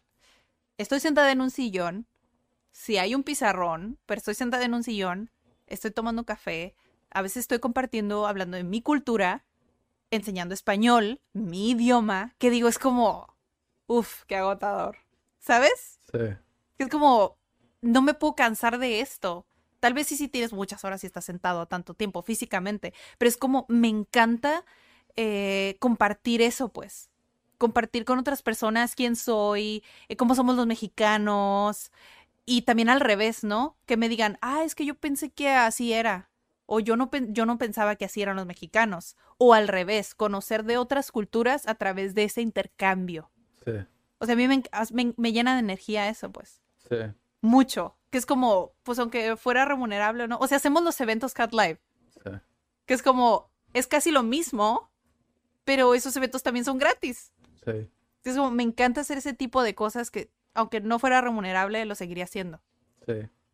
Ahora, Entonces, no sé. Ahora, aquí no. lo estás viendo desde un punto de vista pasional, ¿no? En Sure. el sentido de que tienes un vínculo emocional con lo que haces. Hay muchas personas que inician un negocio que a veces lo ven por el hecho de, bueno, quiero iniciar un negocio porque quiero tener ese ingreso extra, ¿no? Hay muchas personas que inician por esa razón. Yo siempre lo que recomiendo es intenta tener algún tipo de vínculo con lo que vas a iniciar Sí, para mí también es así. porque incluso Steve Jobs lo dice, ¿no? Eh, es algo que vas a hacer por quizá por mucho tiempo. Te vas a dedicar a eso por mucho tiempo. Entonces, si no es algo que tengas como ese vínculo, posiblemente lo vayas a dejar en algún punto. Ahora, viéndolo del punto de vista de la persona que grabó el video, que de quien tomamos como estos puntos, Ajá. él menciona que desde la perspectiva de él, no sé a lo mejor de dónde se habrá informado, porque a lo mejor también él también lee mucho, ¿no? Son seis meses o un año. Desde mi perspectiva, sobre todo actualmente, creo que no es una un, no es un margen realista. Porque por lo menos yo, en experiencia propia, Ajá. y a lo que yo he visto de otros, por ejemplo, Eugeo Yer, que también lo menciona, que también es un empresario joven, ¿no? Relativamente joven, creo que tiene como 33 años, más o menos, si mal no recuerdo, o un poco más, pero él menciona que son tres años. Sí, son tres, ¿no? Creo que has- he escuchado, o sea, Sí, pues yo te comenté. de- sí, pero también en conversaciones que he tenido con a veces familiares o Ah, conocidos, que les platico, que me preguntan, pues, Sí. ¿y ahorita qué estás haciendo? No, no, pues es que emprendí hace tanto tiempo y cómo les está yendo, ¿no? O sea, no así como de, ay, ¿cómo te está yendo, no? Sino, o sea, en, en- de verdad les interesa saber que estoy bien o que- Sí. saber cómo pueden apoyarme en caso de que no. sí. Y les digo, no, pues la verdad, pues sí, bastante bien. Realmente no. Porque cuando les digo que emprendí, piensan también que estoy en otro lugar al mismo tiempo. Mm, Entonces, cuando ya les digo, no, pues es que ya tengo bastante tiempo, estoy de lleno, se quedan como, wow, o sea, pues tienes una hija, ¿sabes? O sea, dices, pues tienes que pagar. En ese entonces, cuando empezamos, tenías que pagar pañales, leche, y un hijo sale caro. Entonces, eh, ya cuando les digo, estoy pues de lleno, me dicen, qué bien, o sea, la empresa es bastante joven, relativamente, porque una empresa se ve como en tres o cinco años, creo, el retorno de inversión, entre comillas. sí, Que digo, pues, qué cool sí, que hayamos podido llegar en un tiempo tan corto. sí. Que siento que sí se puede porque, bueno, tienes que hacer algo que te gusta. Siento que cuando eres muy bueno en lo que haces, lo haces de verdad con amor. Entonces, cuando eres muy bueno en lo que haces, eventualmente el dinero va a llegar. Porque, no sé, te van a recomendar, no sé, siento que realmente cuando te importa, las cosas fluyen. ¿Y qué pasa si no eres bueno, pero te apasiona desde tu perspectiva? Pues eventualmente puedes obtener las habilidades. O sea, es lo que yo siempre les digo, es como a- al principio de la primera clase, ¿no? Les pongo un trabalenguas y lo hacen súper mal o lo hacen súper bien. Y les da pena a veces. O si no, si no, si lo hicieron bien, dicen, ah, pues sí pude, ¿no? Es como todos empiezan en el mismo lugar. Sí. O sea, estudia uno. Y tú, aunque lo hagas bien o mal, si tú no te comprometes, eventualmente no lo vas a lograr. Así que es ese punto en el que cuánto te vas a comprometer para llegar a donde quieres llegar. Sí. O sea, no importa si eres bueno o no eres bueno, si estás dispuesto a invertir el tiempo y a veces dinero, vas a llegar ahí. Sí. Vas a llegar porque vas a llegar porque has sido consistente y te has comprometido con esa meta que te pusiste. Sí. Solo así pienso yo que se puede alcanzar una meta. Sí, creo que acabas de decir todo básicamente lo, lo que hace falta en este punto. Honestamente creo yo, por eso es que en ocasiones estos márgenes que leemos, ¿no? Sobre todo que leemos en un libro, ponen mucha presión en el emprendedor que va iniciando, ¿no? Como el hecho de decir, bueno, si Kiyosaki, que a lo mejor para ti, para mí no es el caso, pero a lo mejor para ti, es una persona que edificas mucho, que lo ves como, lo ves en un pedestal, ¿no? Lo ves como una persona súper importante. Si Kiyosaki me está diciendo que tiene que ser en un año, seis meses, un año, un ejemplo, ¿no? Esto es lo que dijo esta persona, pero supongamos que Kiyosaki lo dijo, ¿no? Pues entonces Tiene que ser. quizás sea momento de poner a dormir mi negocio. Quizás sea momento de abandonarlo, ¿no? Porque es lo que me están diciendo.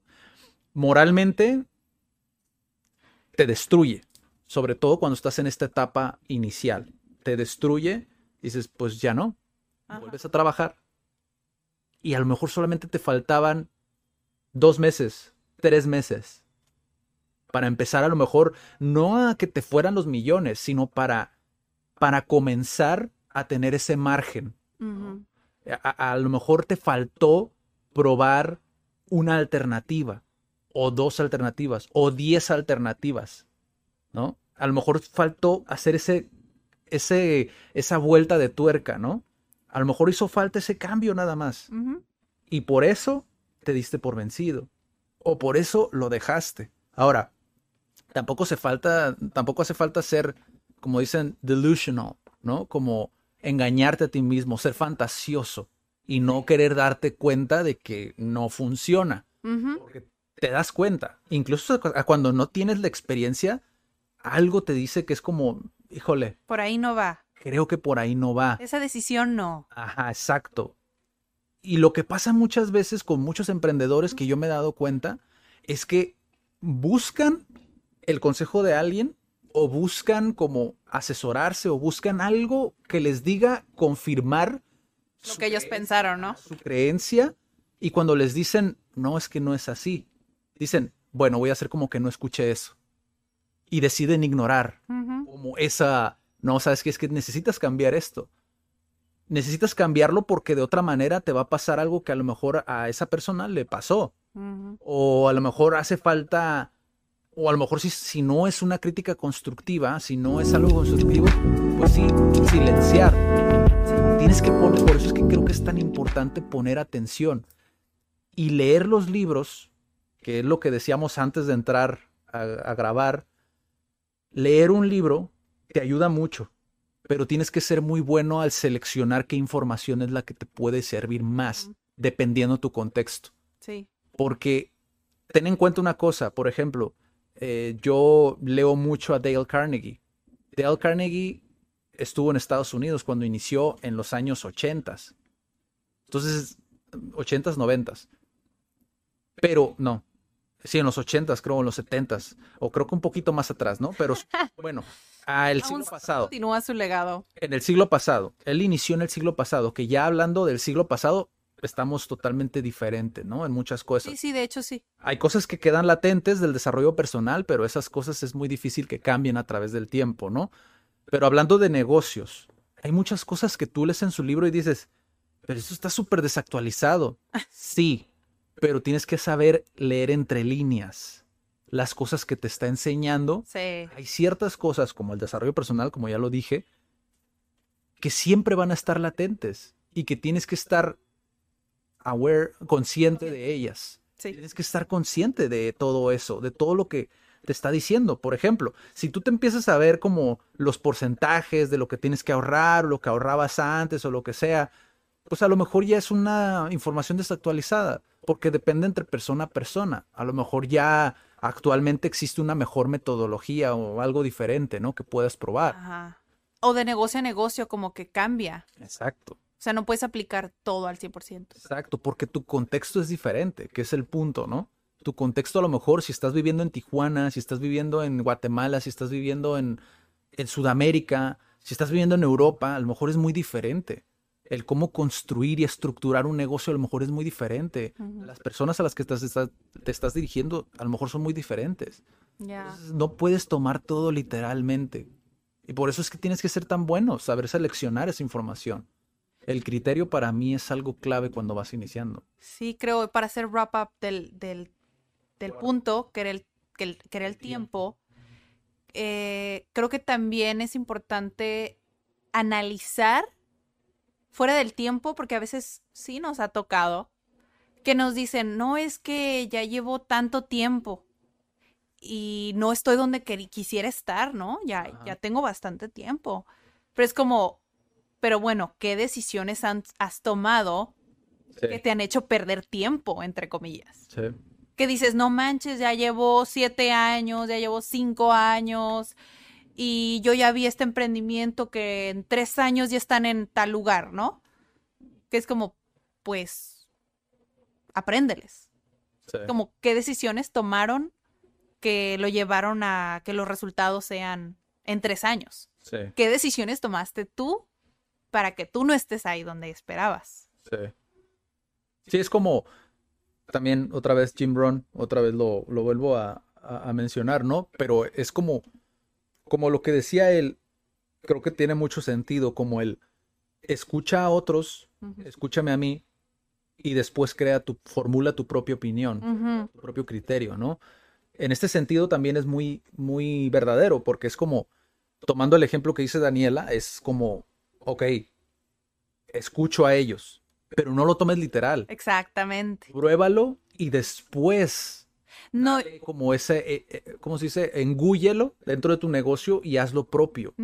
Que ese es el punto, como ahorita, lo que acabo de hacer con la enseñanza de Jim Rohn, lo acabo de, de adaptar al ejemplo que acaba de decir Daniela. Ese tipo de cosas es lo que debes de ejercitar más. O sea, ese, esa, creo que tiene que ver mucho también con la creatividad, el resolver problemas, Sí. todas esas habilidades que son dentro del desarrollo personal. Creo que, no sé, la verdad no me acuerdo, tomando el hacerlo tuyo, no sé dónde lo leí, el, la definición de inteligencia, que es como eh, que no, inteligencia no es el hecho de saber mucho, ya sean muchos cursos, leer muchos libros, sino es cómo aplicas lo que sabes. Sí. Mucho, poquito, pero la inteligencia es saber aplicar eso que sabes. Ujú. Pero Sí. no sé dónde lo escuché, no sé dónde lo vi. Yo no. tampoco, pero Sí, también lo escuché. Sí, ¿verdad? en algún punto. Bueno, el, el quinto punto, porque El creo que ya nos alargamos, acabo de ver el tiempo y creo que ya nos alargamos. El quinto punto es familia, que esto podría ser todo un video específicamente de este tema. De hecho fue la razón principal, fíjate, nos hemos extendido todo este tiempo, pero fue la razón principal por la que a mí me interesó mucho este tema, más allá de que podemos ayudar a muchas personas, quizá no a lo mejor dentro de finanzas como tal, que igual de por ahí sacamos alguno Sí. que otro consejo. Como que todos se relacionan un poquito. Ajá, sino más en el punto de vista de analízate, ve qué es lo que funciona para ti, eh, comienza a pulir esas habilidades, esos hábitos, comienza a, a trabajarlos. Pero este tema en particular creo que es un tema muy delicado dentro de nuestra cultura. Eh, vamos a hablar de Tijuana específicamente.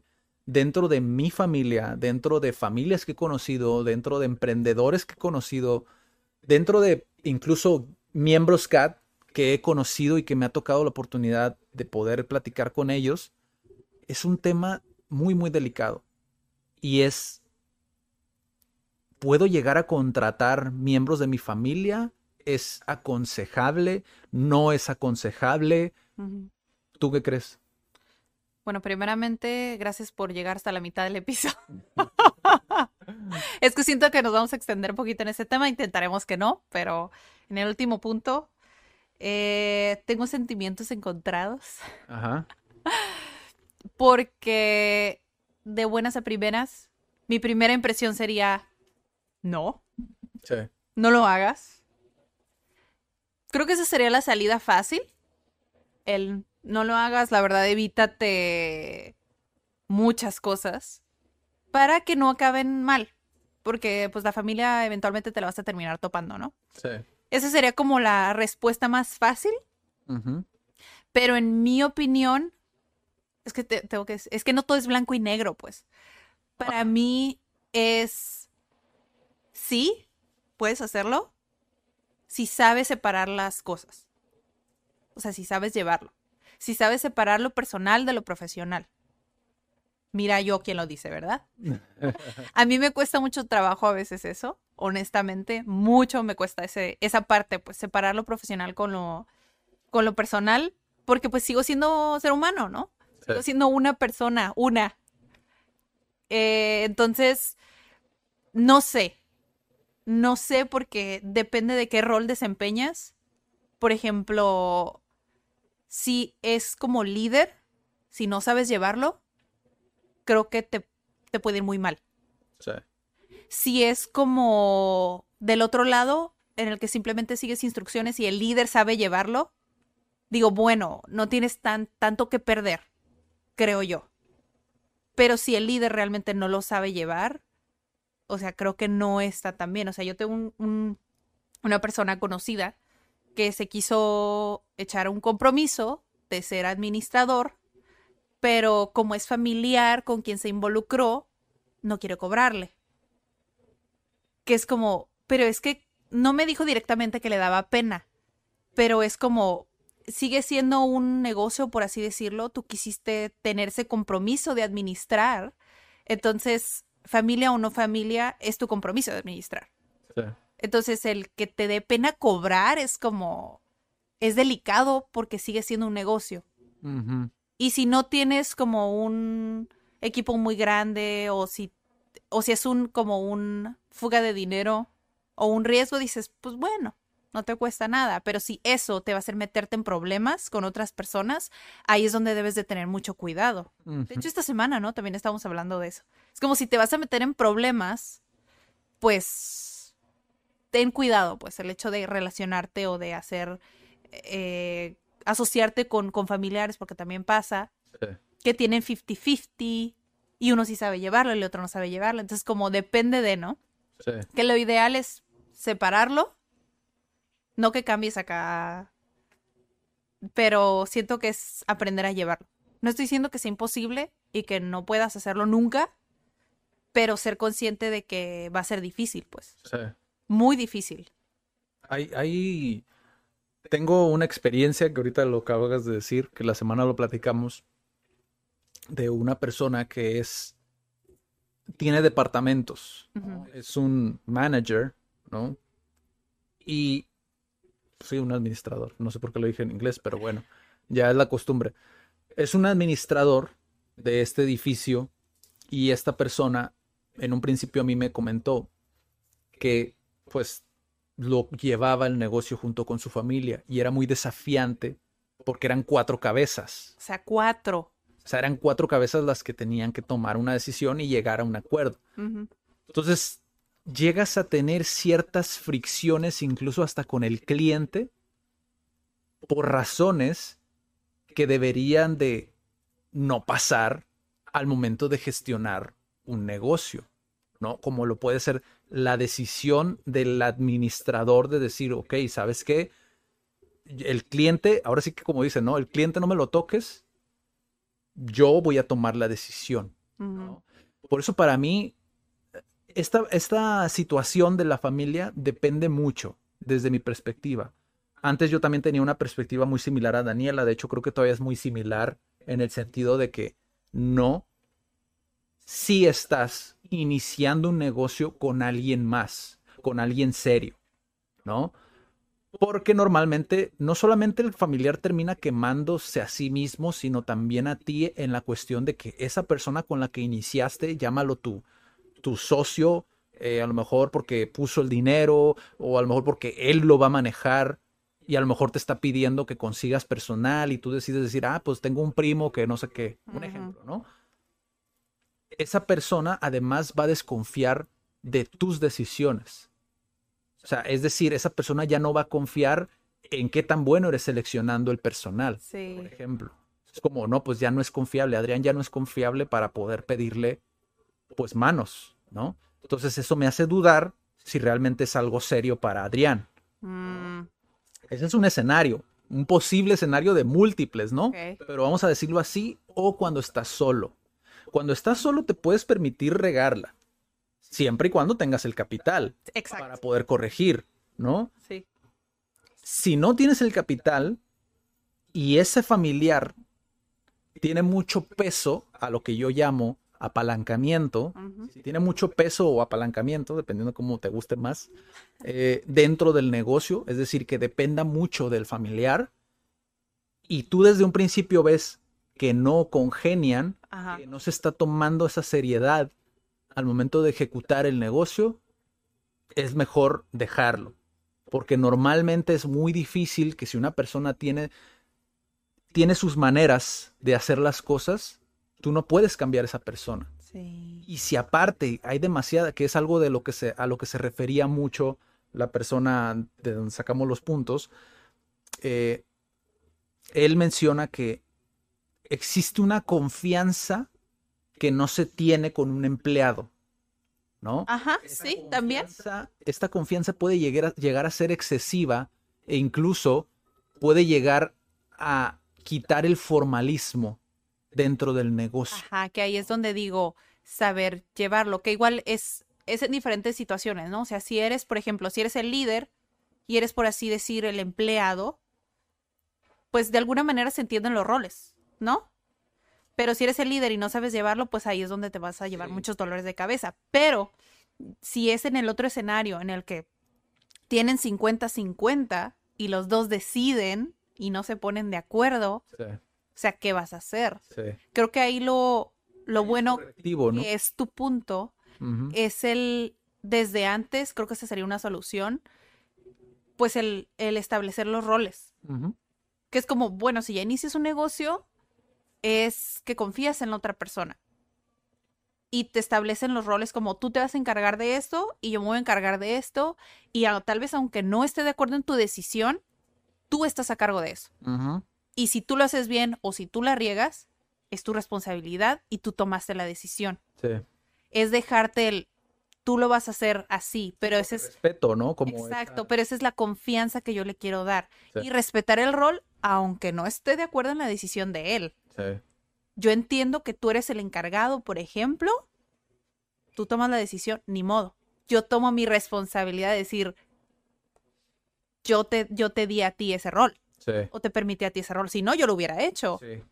Entonces, sí, creo que es ese respeto, ¿no? Como de decir, tengo, tengo, pues, aunque no me guste, es tu rol y es tu decisión. Y es esa es parte de el punto que mencionaba que mencionábamos anteriormente de delegar, ¿no?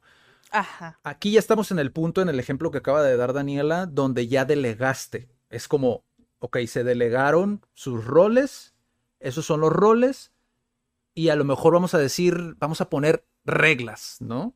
Estas reglas quiere decir que tienes tres metidas de pata, por decir un ejemplo. Lo estoy diciendo así banalmente, ¿no? Pero tienes tres metidas de pata y si tienes esas tres metidas de pata, Te puedes equivocar tres veces. platicamos, ¿no? A ver qué funciona. A lo mejor pueden ser diferentes métricas, ¿no? Aquí estoy utilizando una simple para que se entienda el ejemplo, ¿no? Y a lo mejor esa persona comete las tres metidas de pata. O a lo mejor mete una, pero esa una vale por tres. Entonces sí, puedes decir, oye, ¿sabes qué? Creo que necesitamos platicar. Y entonces sí, tomas una decisión dependiendo cómo lo toma la persona. Sí. Por eso es que creo que el criterio es tan importante cuando llevas a cabo un negocio y el no tener miedo por el hecho de que es tu familia. Ajá. Es verdad, muchas personas, muchas personas tienen este conflicto ya de por sí con clientes regulares, regulares no, no, no que no tengan parentesco, ¿no? Donde no les gusta cobrar. Ahora con la familia se vuelve, se multiplica y ya no, y no quieren cobrar o no quieren tener esos conflictos de dinero porque es familia. Porque tienen mucho esta frase de la familia es primero, ¿no? Que se hizo un meme viral de Vin Diesel, ¿no? De esta última película de Rápidos y Furiosos, de lo de la familia es primero, ¿no? Por ahí creo que vi un meme, o sea, se me hizo curioso, pero ahorita que lo dije me acordé. Pero, o sea, muchos tenemos tan taladrados eso de que la familia es primero que no nos damos cuenta que nos es, cuando nos están afectando ya. Y ya a veces ya es muy tarde. Por no lastimar la relación familiar, lastimas la profesional. Exacto. Y ahí, pues, Por no creo que no está bien. Ajá, creo que no está bien. Exactamente, por evitarse la conversación incómoda, entre comillas, porque igual, igual vas a estar incómodo si no tienes esa Y conversación. lo hacen más incómodo al final. Sí. Y bueno, para no alargarlo mucho, porque podríamos seguir poniendo más ejemplos y platicando sobre esto, creo que quedó bastante, bastante claro como el, el punto. Creo que se había pensé que se había muteado porque lo vi así como parpadear, pero no. Para no hacerlo muy largo, creo que con eso podemos terminar eh, los puntos. Al final de, al final de cuentas, creo que son puntos muy importantes, sobre todo el último que a veces por ser familia y por tenerlos a la mano y por creer que pues no va a haber problema, se nos hace muy buena idea, ¿no? Como, ah, vamos a iniciar un negocio primo, ¿no? Y después, como no existen ground rules, o sea, reglas como tal, o, o- o algo, un acuerdo, un Sí, un acuerdo, una, ajá. ¿no? Eh, pues termina mal, ¿no? Muchas veces termina mal por cuestiones culturales de que para nosotros ya es como, ah, no hay problema, es mi primo, ahorita lo arreglamos. Sí, no. Y termina habiendo problemas. Entonces, esos fueron los cinco puntos que queríamos tocar el día de hoy. Eh, díganos qué les pareció Digan, déjenlo en los comentarios. ¿Tenemos dato curioso? Sí. Es el que quiero compartir hoy porque realmente no estaba consciente de eso, que es lo que busqué hace rato. Ah, ok. Estábamos, antes de, de estudiar el tema y de decidir el tema, estábamos viendo una serie de videos para decidir ¿no? de qué vamos a hablar, ¿no? Sí. Entonces a mí me encanta filosofar. Y se me ocurrió, porque realmente no sé, dije, ¿qué pasa si...? Porque estaban, el- los videos eran como de física cuántica. Entonces si me pongo a filosofar, eh, podría decir que no tengo 29 años, ¿no? O sea, que tengo los años que, que toda mi generación o que toda la humanidad tiene, poniéndome acá muy intensa, ¿no? Pero bueno, el dato curioso es que, pues, los seres humanos en la Tierra tenemos 350 mil años. O sea, ahorita estamos contando en el calendario germánico. Ajá. Estamos en el 2021, pero no es como que tenemos 2021 años. Es como, tenemos 350 mil años. Imagínense todo lo que hemos evolucionado en tanto tiempo, que no es nada igual. Sí. A veces siento como que ya deberíamos de estar en otro nivel. Pero digo, bueno, relativamente no hemos avanzado tanto como me encantaría, pero pues hemos evolucionado. Y este dato curioso, digo, la inspiración de este dato curioso fue por una plática que estábamos viendo entre eh, Crespo, que es de. Quantum Fracture, creo que se llama su canal, si mal no recuerdo que es Quantum Fracture, que igual posiblemente muchas personas ya lo conozcan porque pues es, ya es un canal que ha venido creciendo muchísimo, eh, que está teniendo esta conversación él con un padre, ¿no? Con un cura, con un cura que es SM Dani, creo que es su canal, si mal no recuerdo. Eh, vimos esta plática entre los dos y de ahí surgió, se puso a, a filosofar Daniela y dijo, oye, y se puso a buscar De ahí mis temas favoritos. Vamos a buscar ahí cuánto llevamos en la Tierra, ¿no? Eh, y está muy interesante, digo, después a lo mejor y reaccionamos como al canal como tal de cada uno para ver como los tipos de videos y, y pues a ver qué podemos aprender, ¿no? Más allá de, del tema nada más del canal, me está cayendo aquí todo, eh, más allá del tema del canal, el, el hecho de qué más podemos aprender dentro del desarrollo personal que ellos enseñan, ¿no? Por ejemplo, en esta entrevista sí. estuvo muy interesante porque de cierta manera el hecho de que dos personas que a lo mejor tienen dos maneras de pensar tan diferentes o que pueda parecer que tienen una manera de pensar tan diferentes, pueda ser tan similar. Ajá, o puedan coincidir, o incluso se puedan aceptar y tolerar siendo tan diferentes. Ajá. Y sin necesidad de hacer todo un hype de un debate. Exacto. un cura y un físico cuántico, ¿no? O atacarse uno al otro, que podría ser la vía más simple, Sí. porque a veces ten- tendemos a hacer eso. Sí. Como rechazar lo que es diferente a nosotros. Sí. Sí, se me hizo muy interesante como... Sí. No lo terminamos de ver todavía, pero está muy interesante, igual si quieren ir a verlo, la plática que ellos tuvieron. Y pues eso es todo por esta semana. Esperamos que les haya gustado mucho este, esta vuelta a los negocios nuevamente. Nuevamente. Y pues compartan también, ¿no? Si tienen algún otro paso. Está envuelto desarrollo personal también, no, le- no podemos decir que no. Sí, también es parte del desarrollo personal. Dejen en los comentarios si tienen algún otro consejo que tengan para las personas que vinieron a ver el video. Y pues nos vemos en la próxima. Cuídense mucho. Chao. Bye.